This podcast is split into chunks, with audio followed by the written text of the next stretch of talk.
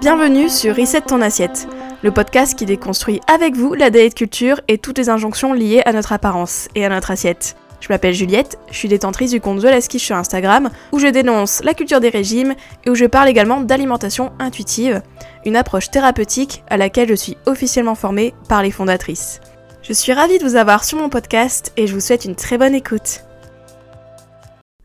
Aujourd'hui, dans ce dernier épisode de cette mini-série sur les croyances, objections et idées reçues sur l'alimentation intuitive, on va parler d'une critique qui euh, s'attaque même au fondement de l'alimentation intuitive, qui est, de point ouvrez les guillemets, L'alimentation intuitive, c'est euh, quelque chose euh, pour se victimiser, c'est vraiment un truc de victime. la culture des régimes, la grossophobie, faut pas déconner. Euh, faut arrêter de tout blâmer, euh, tout mettre sur le dos de la société, etc. De se trouver des excuses, se trouver des boucs émissaires, etc. En gros, cette critique, c'est vraiment pour euh, un peu saper le travail de l'alimentation intuitive, qui est de dénoncer la culture des régimes, qui est de rejeter la mentalité des régimes, et qui est aussi de véhiculer des messages anti-grossophobie, et notamment ouvrir les yeux aussi des personnes sur la grossophobie, qui est quand même un mal systémique très ancré dans nos sociétés aujourd'hui. Et euh, j'aimerais revenir là-dessus, parce qu'au final, pour moi, l'alimentation intuitive, ce n'est pas quelque chose pour se victimiser ou pour pleurer dans son coin, et c'est justement ce que je vais parler du coup dans cet épisode. Donc euh, si ça vous intéresse, et je suis sûre que ça vous intéressait, parce qu'en vrai je vais parler pas mal de choses, et euh, limite il y a un petit côté sociologique aussi à, cet épisode, et je trouve qu'il clôture très bien cette mini-série, parce qu'au final revenir un peu sur les fondamentaux de l'alimentation intuitive, et surtout ce qu'elle nous procure et ce qu'elle nous donne, au lieu de juste être un truc de victime comme euh, diraient certains, je trouve ça assez important, voilà, de clarifier, de mettre les points sur les i. Si vous êtes prêts, installez-vous confortablement et euh, moi je vais parler, vous n'avez qu'à m'écouter. Donc c'est parti. Il y a beaucoup ce côté-là dans les critiques de l'alimentation intuitive, de se dire bah en fait l'alimentation intuitive c'est vraiment un truc de victime, nanana, c'est de la victimisation, nanana. Oui, parce qu'en fait il y en a qui disent ça parce qu'ils se disent ok euh, les gens qui euh, parlent d'alimentation intuitive, ils sont toujours en train de pleurer en mode euh, oh, la culture des régimes, ouin ouin ouin, euh, etc. Je schématise. Hein. On se victimiserait en fait avec l'alimentation intuitive, on dirait en gros euh, ouin ouin, les gros sont persécutés, etc. Franchement, la personne qui dit l'alimentation intuitive c'est un truc de victime, déjà j'ai envie de dire waouh, toi ton monde il a l'air sympa parce que apparemment il y a aucune victime dans ton monde en fait. bah en fait si tu ouvres les yeux deux secondes dans la société, sorry, mais tu vois qu'il y a un système euh, qui avantage certaines personnes euh, en dépit d'autres personnes. Hein. Euh, ça, franchement, faut être quand même réaliste. J'espère que tout le monde est conscient de ça quand même un petit peu. Hein, voilà. Et oui, il y a un système qui avantage des personnes plutôt que d'autres. Et ça, je l'avais dit dans l'épisode sur les privilèges. Alors, il y a des gens qui ont des privilèges, il y a des gens qui en ont pas, il y a des gens qui en ont un peu, il y a des gens qui en ont beaucoup. Enfin, voilà. Chacun a son lot de privilèges et de non-privilèges, et il y en a plus que d'autres euh, dans les deux catégories, quoi. Et du coup, de dire, euh, ben, l'alimentation intuitive, c'est un truc de victime, je trouve que c'est vraiment remettre en question toute une société en fait de dire ça de dire bah non en fait la culture des régimes ça existe pas euh, la grossophobie non plus faut arrêter enfin mais ça, je l'entends aussi pas mal. Et souvent, il y a beaucoup de gens qui disent ça n'existe pas la grossophobie, il faut arrêter de victimiser, il faut arrêter de, trouver euh, des choses euh, euh, sur lesquelles pleurer, etc. La grossophobie, elle est réelle. La grossophobie, c'est sûr que si tu la vis pas, peut-être que tu n'en as pas conscience, mais ça veut pas dire qu'elle n'existe pas. Enfin, faut arrêter de dire c'est comme si toi, voilà, t'es pas victime de discrimination, du coup tu te dis mais non, il y en a pas. Bah, en fait, t'es pas concerné, donc qu'est-ce que t'en sais que ça n'existe pas, d'une? Et de deux, la grossophobie, je suis désolée, mais euh, ouvre un peu les yeux en fait. Est-ce que toi, quand on te dit tu es gros, est-ce que tu le prends pour un compliment? Est-ce que quand tu vois une personne grosse, tu penses des choses positives? Peut-être pas. Enfin, ça met un peu la puce à l'oreille qu'on a de la grossophobie intériorisée. Et je suis désolée, mais dans la société, enfin, euh, suffit de voir quelqu'un, euh, je sais pas, de gros qui a la télé, ou quelqu'un qui a grossi, une femme qui a grossi par exemple dans les médias, waouh, elle s'en prend des choses, tu vois. Enfin, il y a plein, plein, plein de choses. Je vais pas revenir sur tous les détails de, des preuves que la grossophobie existe. Mais de dire la grossophobie, euh, en gros, c'est un truc de victime, ça n'existe pas, euh, c'est les ovnis ou je sais pas quoi. Non, arrêtez quoi. Après, bien sûr, avec la grossophobie, je pense que quand on est grossophobe et quand on est dans cette logique-là de grossophobie euh, qui est inhérente à la société, on a l'impression que être grossophobe, bah, on c'est pas méchant en fait, c'est juste pour leur bien entre guillemets. C'est juste bah, pour leur santé. Mais en fait, ça c'est ça c'est vraiment quelque chose à déconstruire. Faut vraiment euh, revoir tout en fait. euh, je trouve dans, dans, ce côté-là de dire euh, c'est un truc de victime, etc. Je suis désolée, mais la grossophobie et la culture des régimes tuent littéralement.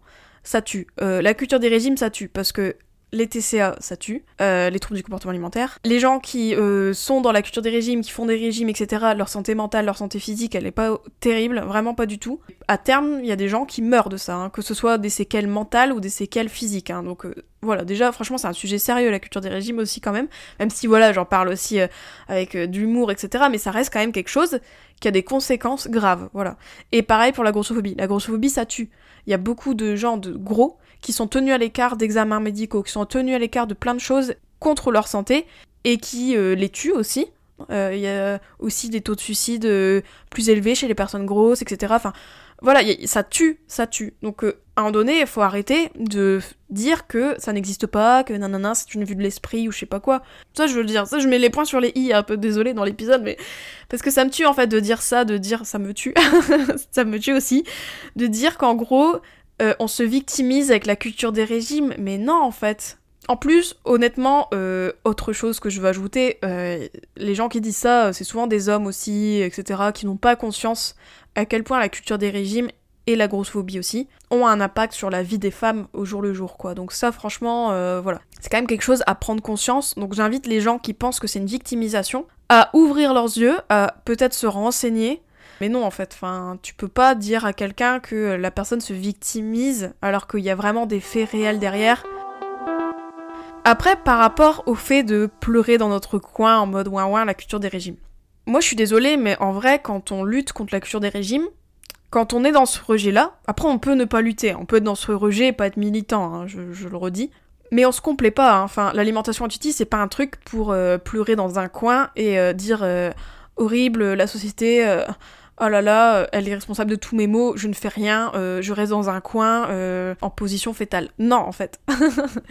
non, on fait pas ça. En fait, quelqu'un qui est dans l'alimentation intuitive, qui rejette la culture des régimes, bah, il prend conscience de plein de choses, et oui, il doit déconstruire plein de trucs, et des fois, waouh, c'est la tempête dans le cerveau, quoi. Mais on ne reste pas dans un coin à pleurer et à se complaindre en disant la société, ouin ouin. Non.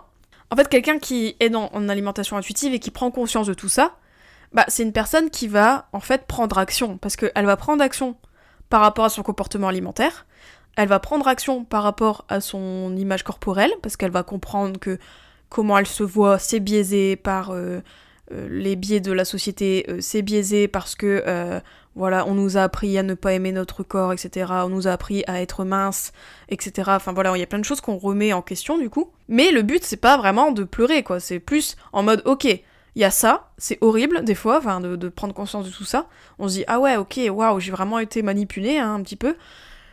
Et on prend acte, on se dit, ok, maintenant ma vie, qu'est-ce que c'est? C'est euh, de pas suivre la culture des régimes. Ma vie, qu'est-ce que c'est? C'est euh, bah, justement de prendre action et de euh, dépasser tout ça et de vivre enfin la vie que je suis destinée à vivre, c'est-à-dire une vie épanouie et pas à la merci de la culture des régimes, du patriarcat, de euh, la société grossophobe, etc., etc. Ok Donc on n'est pas dans un truc attentiste, on n'est pas dans un truc en mode on se cherche des excuses, on dit que c'est la société qui est mauvaise et on reste dans un coin. Non, en fait. On prend action, mais on prend action pour nous. Et on prend action aussi pour les générations futures. Moi, je suis persuadée que si vous êtes maman et que vous êtes en alimentation intuitive, ou vous êtes dans ce process-là un peu de remise en question de la culture des régimes, je suis persuadée que vous aussi, vous ne voulez pas que votre fille ou votre fils ou whatever soit influencé par la culture des régimes ou soit grossophobe, etc. Donc en vrai, non, on prend beaucoup d'actions en fait quand on est en alimentation intuitive et c'est un process qui nécessite de l'action. L'alimentation intuitive, ce n'est pas un truc où on reste dans un coin à pleurer, pas du tout. C'est une thérapie, donc déjà c'est une thérapie. Donc euh, thérapie, euh, je suis désolée, mais c'est quand même quelque chose qui implique de la mise en action. Et donc du coup, oui, on dit que la société, elle est responsable de pas mal de choses, mais on met pas tout dessus non plus, hein, parce que bien sûr que les TCA, etc., par exemple, l'alimentation troublée, c'est pas que une conséquence de la culture des régimes, c'est aussi une conséquence peut-être de traumas qu'on a, d'épisodes dans notre vie, etc. Et c'est pas que lié à la société. Mais on sait, en fait, on prend conscience juste que la société, elle y est pour beaucoup, et que du coup, bah, c'est plus facile de se détacher, en fait. Parce qu'on se dit, ok, la cause, elle est extérieure à moi, elle peut être interne aussi, mais elle est un peu extérieure, et du coup, eh bien, on peut plus se détacher de quelque chose qui est extérieur, on peut prendre du recul et du coup, on peut prendre des actions pour notre vie, en fait. Voilà. En fait, on se rend compte que ce qu'on vit individuellement dans la culture des régimes, ce qu'on vit individuellement quand on a une alimentation troublée, quand on a une image corporelle dégradée, etc., bah en fait on se rend compte que ça fait partie d'un tout. C'est pas nous en fait qui, nous sommes réveillés un matin en disant oh tiens je vais contrôler mon alimentation. Euh. Enfin il y a beaucoup de causes sociétales, il n'y a pas que ça. Mais du coup ça permet de voir plus clair et de prendre action. Donc non on n'est pas dans la victimisation, parce que c'est une chose réelle en fait. Euh, désolé hein, de vous apprendre ça, mais le monde n'est pas un monde de bisounours. mais surtout, on prend des actions justement enlevant en fait le voile qu'on a des fois en, mode ok c'est ma faute, c'est moi, etc. Ou voilà, on, déconstruit d'autres choses et du coup on voit plus clair aussi dans bah, notre chemin de vie, on voit plus clair, je trouve, dans euh, voilà qu'est-ce qui nous a euh, mené à avoir l'alimentation qu'on a aujourd'hui, le rapport à l'alimentation au corps, etc. Et du coup en fait on est plus limite puissant, je trouve. Enfin, dites-moi hein, si vous n'avez pas la sensation là, mais moi, je trouve que l'alimentation intuitive, il y a un côté puissant parce que on se rend compte que, ben, ouais, des choses qui sont euh, peut-être liées à nous, à notre histoire personnelle, mais pas que. Il y, a y a pas mal de choses sociétales, il y a pas mal de choses qu'on peut pas contrôler aussi. Il y a pas mal de choses qui sont inhérentes du coup à la société et qui du coup, eh ben, euh, ça permet de, se dire, ok, euh, ben, en fait ça, je peux rejeter et je peux vivre une vie qui est pas dictée par la société, même si bien sûr c'est compliqué, hein, mais ce qu'on vit dedans. Mais bon, on prend plus acte, on arrive quand même à, s'en détacher euh, plus, je trouve, en ayant conscience de ça. Donc, l'alimentation intuitive, ce n'est pas quelque chose de victime, c'est vraiment une thérapie pour prendre conscience de plein de choses. Et on ouvre en fait notre perspective, on ouvre les œillères qu'on a peut-être quand on était grossophobe, etc. on ouvre tout quoi. Voilà. voilà pour euh, cet épisode. Bah, j'espère que ça vous a plu, j'espère que ça vous a euh, bah, peut-être donné des clés de réponse si quelqu'un vous dit ça, si quelqu'un vous dit voilà, euh, c'est une excuse, vous victimisez, etc. En tout cas, voilà, j'ai bien aimé dire un peu mon point de vue sur cette question. J'espère que c'est clair pour vous. N'hésitez pas d'ailleurs si vous avez des questions, s'il y a des choses qui ne sont pas claires, hein, peut-être que j'ai pas été assez claire. Maybe. J'essaye, hein, mais voilà. On se retrouve la semaine prochaine pour un nouvel épisode et cette fois-ci il sera un épisode collaboratif donc avec vos témoignages sur euh, l'alimentation intuitive, vos croyances avant d'avoir fait la thérapie et euh, bah, votre situation actuelle ou après avoir commencé une thérapie d'alimentation intuitive. Voilà voilà.